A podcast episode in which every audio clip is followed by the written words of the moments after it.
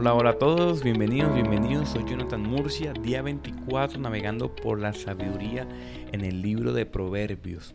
Hoy, mis queridos hermanos, estamos en Proverbios 3, versículos 9 y 10, que dice así: Honra al Señor con todos bienes y con las primicias de todos tus frutos. Entonces tus graneros se llenarán con abundancia y tus lugares rebosarán de buen vino. Versión NBLA. La palabra clave hoy es kabat, honrar, dar, entregar. También tiene otras connotaciones, pero eso es lo que quiere comunicar el proverbista acá. La honra y dar. Mis queridos hermanos, hoy quizás les voy a tocar el bolsillo. si usted tiene algún problema con el dinero, si usted tiene, ya vamos a tocar un poco el tema de los diezmos, de las primicias, qué es el dar al Señor, porque es que aquí dice claramente, honra al Señor, proveele al Señor, entrégale al Señor tus bienes y las primicias de todos tus frutos y te da una promesa. Entonces tus graneros se llenarán con abundancia y tus lugares rebosarán de buen vino. Entonces empecemos por lo primero, ¿no? el tema del dar, el diezmo y las primicias. Alguna, hay un debate teológico, ¿no? Algunos dicen que hay que darlo, hay otros que no hay que darlo, que el tema de las primicias, que es como una especie de primera entrega al sacerdote específicamente. En Latinoamérica estamos muy heridos con ese tema de los diezmos. Nos parece incluso socialmente loco dar el 10% de lo que ganamos, ¿verdad? Suena raro y, suena abusivo, ¿verdad? ¿Y qué tal de las primicias, ¿no? Que los eh, nuevos apóstoles eh, cada año cosechan, incluso algunos se atreven a decir que el primer salario del mes de cada miembro. Imagínense eso. Wow, yo creo que es un poco, no es, no es, no es muy sano, no parece muy sano ese asunto. Entonces, ¿cómo aparece el diezmo y las primicias del Antiguo Testamento, específicamente en el Pentateuco? los grandes patriarcas no se habla mucho, parece que se daba por sentado. Entonces, en el Antiguo Testamento era una ley eh, civil y también aparentemente ceremonial que se daba en el texto. Entonces la gente lo daba por sentado.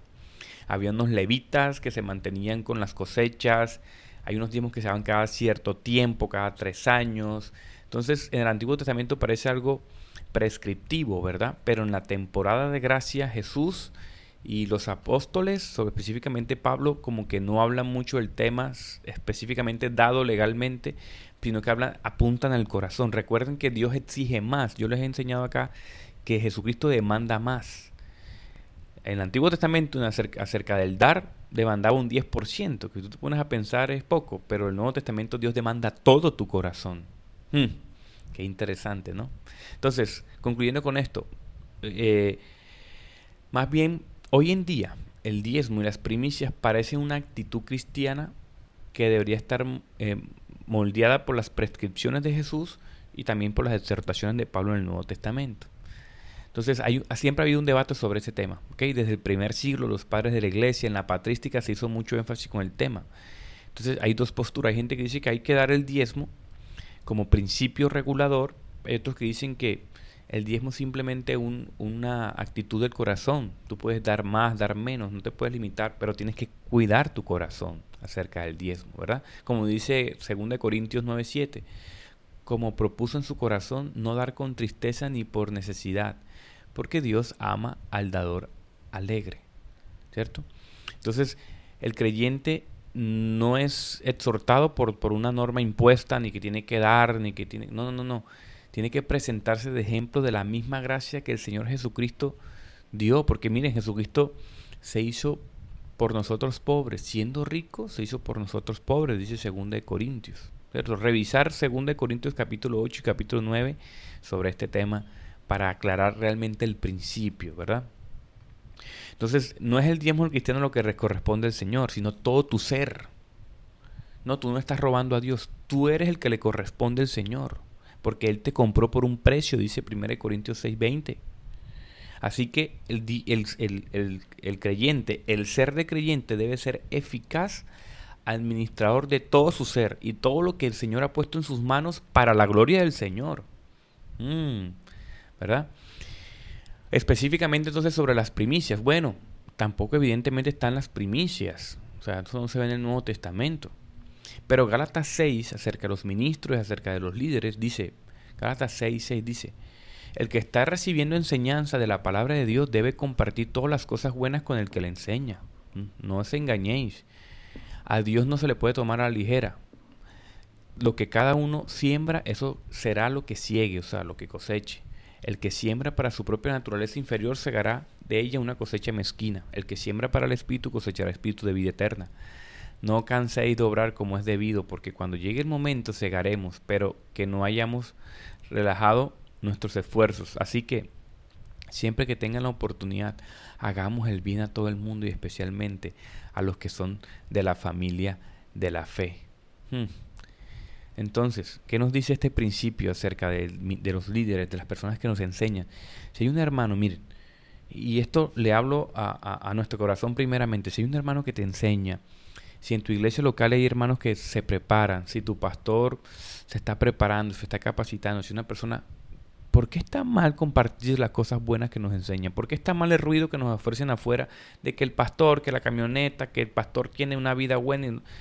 Hay que compartir con el que nos enseña la palabra de Dios. Revisemos nuestro corazón, el corazón de nuestros líderes, también cuidarlo. Si una persona que tiene un espíritu enseñable, una persona que ama enseñar, compartamos las cosas buenas con él. Un buen detalle cuando estemos de viaje, acercarnos a él, pastor, un detalle por aquí, a los líderes, a los líderes de jóvenes, el, el, que te enseña, compartir, invitarlo a cenar, ser recurrente, intencional, cultivar la amistad, sembrar en esa amistad, sembrar de cosas especiales amarlos, acompañarlos. A veces si no hay dinero, compartir lo que tú tienes. No hay nada más glorioso. Mira, mi, un pastor de, el pastor de mi mamá, recuerdo una vez que, que una discípulo creo que le llegó con un racimo de plátanos. Y, y, eso fue lo que más valoró el pastor, o sea, porque al pastor le gusta el plátano de su finca. Entonces, eso fue hermoso. Mucha gente le llegó con detalles en su cumpleaños y él valoró más el plátano. Qué corazón tan especial, ¿verdad? Y yo sé, mis queridos hermanos, que eh, dar con generosidad es doloroso, puede ser molesto. Yo, yo debo confesar que yo aún lucho con este tema de dar. Gracias al Señor me ha ayudado. Y si me preguntan a mí qué hago yo con el diezmo, yo he decidido en mi corazón sacar una 10 un 10% de mis frutos y darlo en la iglesia local, a las personas que veo necesidad, familiares. Eh, eh, he decidido últimamente también a primos que están estudiando darles mensualmente una pequeña cuota para que no pasen necesidades y eso. Yo proveo mi iglesia local porque si yo pertenezco a una iglesia local, si yo pertenezco a una comunidad cristiana que tiene aires, ventiladores, que tiene ah, eh, eh, salarios, empleadas, aseadores, yo que contribuir porque yo soy miembro. Entonces, ¿soy miembro de qué? Tengo que contribuir. Mi dinero que tiene que estar en la obra del Señor, ¿cierto? A los que amo, a mi familia de la fe, mira las necesidades. Si el Señor me ha provisto, y si yo soy mayordomo del que el Señor ha provisto, ¿yo por qué me apego a eso? Porque no tengo una visión trascendente de que estoy administrando lo que es del Señor. Si Dios te lo ha dado todo. ¿Por qué guardar en nuestro corazón ese asunto de y dejar permearnos el ruido externo? Y, les digo que eso cuida nuestro corazón. Miren, qué curioso que mientras más demos, más beneficiados somos nosotros, dice la Biblia. Y también blinda nuestro corazón. Yo conozco muchos líderes cristianos, incluso en mi ciudad hay unos escándalos sobre dineros de líderes cristianos que se han metido en temas de criptomonedas y no sé qué, inversión digital, el asunto. Hermano, eso no... O sea, yo tengo un dicho de mi abuelo, si no se suda no es trabajo. y, y, es un dicho bonito porque realmente es, el Señor nos mandó a trabajar, eh, nos dignifica trabajar. Entonces en vez de estar pensando en querer tener dinero y no trabajar es en qué puedo yo Trabajar y servir al Señor y entregarle al Señor con mis manos. Trabajar nos dignifica y nos da propósito. No se avergüencen de su trabajo. Miren lo que dice Marcos 12, 41. La viuda que más dio. Mucha gente daba ofrendas grandiosas y la viuda dio dos moneditas blancas que eran como 1.5, era lo más mínimo que ella tenía, pero lo dio todo, ¿verdad? Dice Jesús ahí. ¿Y qué podemos sacar de esa enseñanza de que la viuda dio todo lo que tenía y dio más de lo que dio de los demás? Dijo el mismo Jesús. Y lo trágico es que en nuestras vidas y en nuestras actividades no le entregamos a Cristo todo.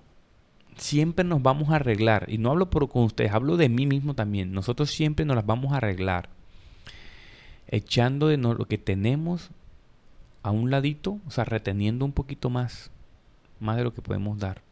Y rara vez llegamos al sacrificio total y la, rendición total, como lo hizo Jesús. Pero la Biblia nos promete que si ponemos todo lo que tenemos a, nuestra, a su disposición, Él puede hacer cosas con ello de lo que nosotros no nos podemos imaginar, nos promete la palabra. La Biblia también dice en Mateo 6, 19 que no almacenemos tesoros en la tierra, porque la polilla y la roña lo destruyen, los ladrones. Más bien pongamos nuestros tesoros en el cielo, donde ni la polilla ni la roña puede destruirlo. Y ese verso nos advierte también que la fragilidad de los placeres que nosotros tenemos, que nos corroen el corazón. El granero está expuesto a las ratas, los ratones, lo mordisquean todo, lo arruinan los placeres, la ropa fina, los zapatos finos, todo lo que nosotros tenemos, la tecnología costosa, toda esa cosa que nosotros disfrutamos. Miren, si uno se pone a pensar reflexionalmente, se da cuenta que con el tiempo una hay, cosas, hay cosas que uno puede, va perdiendo el interés. Porque uno madura o ya cosas ciertas cosas deja de satisfacerlo a uno. Pero una persona no debería entregarle, entonces una persona no debería entregarle todo su corazón a cosas que con el tiempo le va a perder emoción incluso no poder disfrutar físicamente, sino más bien debería disfrutar de las cosas y buscarle atractivo a las cosas que con el tiempo dejan de erosionar, como es la salvación, ¿verdad? Como es la vida eterna. Entonces, mis queridos hermanos, honrar al Señor, en resumen, honrar al Señor con nuestros bienes es dar, es dar con generosidad, ser generoso. Eso bendice el Señor. Yo sé que estamos muy lastimados por la teología de la prosperidad, yo sé que nos cuesta dar, yo sé que el ruido cuesta, a mí me cuesta dar, hermanos. No hablo con hipocresía, hablo con la... A mí me cuesta dar. Cuando uno ve la cuenta bancaria un lleno, la billetera un lleno, eso cuesta sacar el billetico de ahí. Yo sé que sí, mis hermanos. Pero miren, recordemos que el Señor dio con generosidad todo lo que tenía. Entonces entreguemos. Armemos un plan de entrega. Siempre en la iglesia, siempre en sus líderes, siempre en sus amistades, siempre en sus familiares. Mira a su alrededor quién le está faltando algo en su familia de la fe especialmente y a, las personas que, que comparten con ustedes, que ustedes aman a sus amigos. Miremos a nuestro alrededor a quién le falta o preguntemos. Nosotros sabemos, pero nos, no, las arreglamos para retener siempre algo, ¿verdad? Eso es lo que nos advierte la Biblia. Vamos a orar por ello. ¿Les parece, Señor? Guarda nuestro corazón. Guarda nuestro corazón del dinero, Señor. Muchos grandes hombres de, Dios empezaron bien y terminaron mal su caminar con el Señor, porque no supieron administrar lo que tú les has dado, Señor. Cuida nuestro corazón, enséñanos a darte, a darte a ti, Señor, no siempre esperando algo a cambio, sino siempre con un corazón dispuesto, Señor, entregado a entregarte y darte la gloria toda a ti. Así debe ser un administrador eficaz, Señor, puesto sus ojos en las obras del Señor Ayúdanos, Señor, y tú nos prometes que nos darás más en abundancia para seguir sirviendo con mayor efectividad. Siempre cuida nuestro corazón y ayúdanos por nuestra confianza en ti. Si alguno de mis hermanos está padeciendo una situación económica, provéele, Padre Espíritu Santo. Yo te pido que le des tranquilidad. Y tú provees, tú haces milagros, Señor. Yo te pido por ellos, que los que no tienen, los que escuchan este devocional con tristeza, porque quisieran dar y quizás no tienen, Señor. Te pido que proveas, Padre amado Jesús. Y el que tiene mucho, Señor, que no se acomode, Padre que no sé, que su corazón no se quede ahí. Señor, que, que aprenda a disfrutar de las cosas que tú les has dado, pero aprenda sobre todo a dar y a ser generoso. Yo te pido por nuestro corazón, ayúdanos a sanar heridas, Señor, sobre este tema.